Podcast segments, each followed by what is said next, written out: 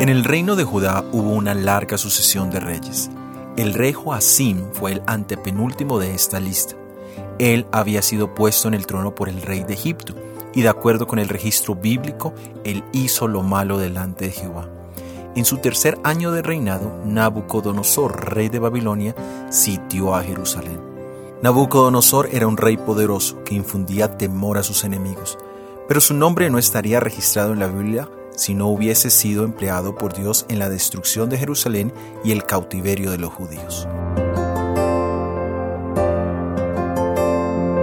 Siempre han existido reyes poderosos en toda la tierra, y todos han tenido características particulares.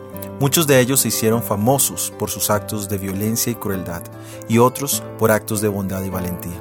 Y hoy todavía hay monarquías dignas de ser nombradas, pero todos son seres mortales su reinado no dura para siempre. Pero tenemos en Jesús un rey de reyes. Su reinado no es meramente terrenal, como decía en su cruz, rey de los judíos. Él es mucho más que eso. Pero ¿es Jesús para ti mucho más que una figura histórica? ¿Es Jesús el rey de tu vida? Todos tenemos un rey en nuestro corazón llamado ego, pero Él también es mortal. Permite que el rey Jesús, quien está sitiando tu corazón en este momento, pueda ser recibido permanentemente. Soy Óscar Oviedo y este es el devocional Daniel en 365 días.